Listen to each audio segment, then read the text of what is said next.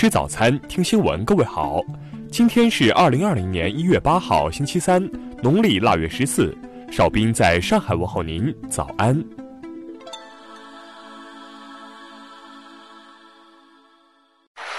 首先来关注头条消息：伊朗正在评估十三种对美报复手段，称任何一种都是梦魇。昨天，伊朗最高国家安全会议秘书阿里沙姆哈尼海军上将表示，德黑兰到目前为止已经讨论了十三种报复方案，并达成共识。即使实施最弱的方案，对美国人来说也都可能是一场历史性的噩梦。他还补充说，伊朗的意思很明确：美国暗杀了伊朗的民族英雄，我们不能保持冷漠。如果美军不自愿离开该地区，我们将采取严厉的行动。当地时间三号凌晨，美军对伊拉克巴格达国际机场发动无人机袭击，杀死被外媒形容为关键将军的圣城旅旅长苏莱曼尼，以及伊拉克什叶派民兵组织人民动员组织的实际掌权人穆罕迪斯。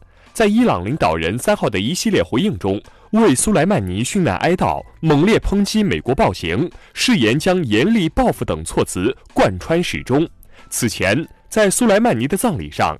伊朗最高领袖哈梅内伊与民众一起为苏莱曼尼祈祷，哈梅内伊还被拍到在葬礼上哭泣。哈梅内伊已下令伊朗军队直接报复美国的利益，而不是依赖其在该地区的代理人。下面来关注国内方面的消息。国家外汇管理局日前表示，截至去年十二月末，我国外汇储备规模为三万一千零七十九亿美元。较年初上升三百五十二亿美元，升幅百分之一点一。商务部消息，上周全国食用农产品市场价格比前一周上涨百分之零点九，其中猪肉、牛肉、羊肉批发价格分别上涨百分之三点五、百分之零点二和百分之零点二。人社部昨天表示，克扣。无故拖欠农民工工资，数额达到认定拒不支付劳动报酬罪数额标准的，将被列入拖欠工资的黑名单。近日，教育部发文明确，义务教育学校不得使用境外教材，不得以地方课程教材、校本课程教材等替代国家课程教材。农业农村部昨天通报，新疆哈密烟墩动植物联合检查站查获一起输入型牛鸥型口蹄疫疫情，目前该疫情已得到有效处置。世界卫生组织近日就武汉肺炎事件通报称，根据目前掌握的信息，不建议对中国实施任何旅行或贸易限制。继取消跨年烟花汇演后，香港旅发局七号宣布。取消今年的新春花车巡游，改为于九龙溪举办为期四天的嘉年华。我驻德国大使馆官员日前表示，如果最终德国政府针对华为参与当地五 G 基础设施建设采取歧视性做法，中方不会坐视不管。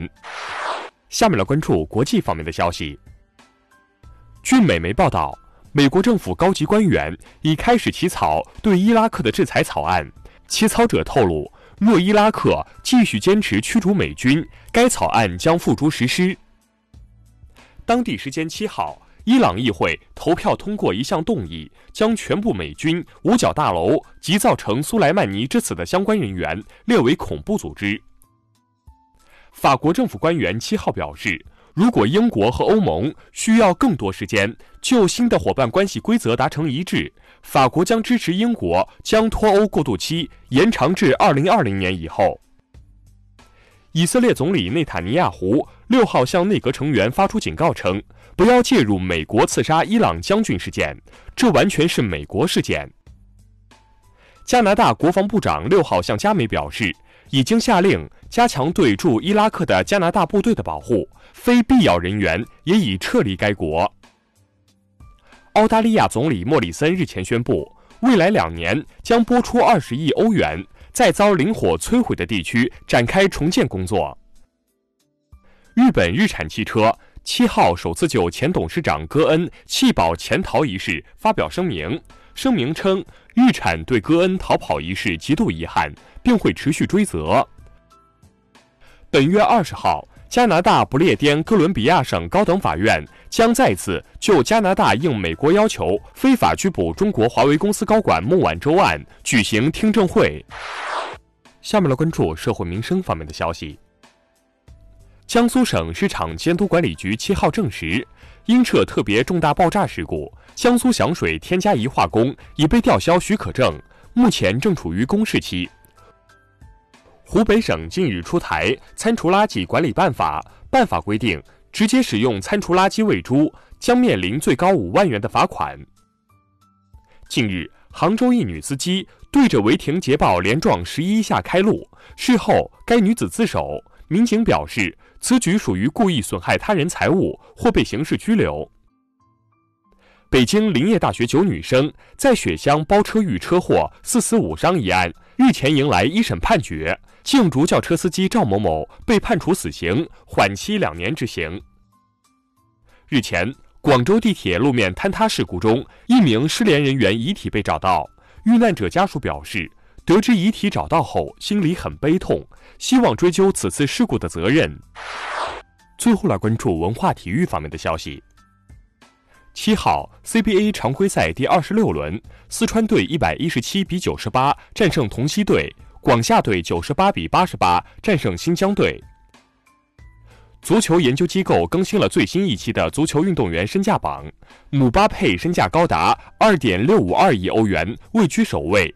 梅西身价一点二五五亿欧元，位居第八位。国家文物局近日印发《文物建筑开放导则》，导则明确，景区景点中的文物建筑应最大限度向公众全面开放。中国文联副主席李毅七号表示，二零二零年，中国文联将切实提升对外和对港澳台文化交流的针对性影响力。以上就是今天新闻早餐的全部内容。如果您觉得节目不错，请点击再看按钮。咱们明天不见不散。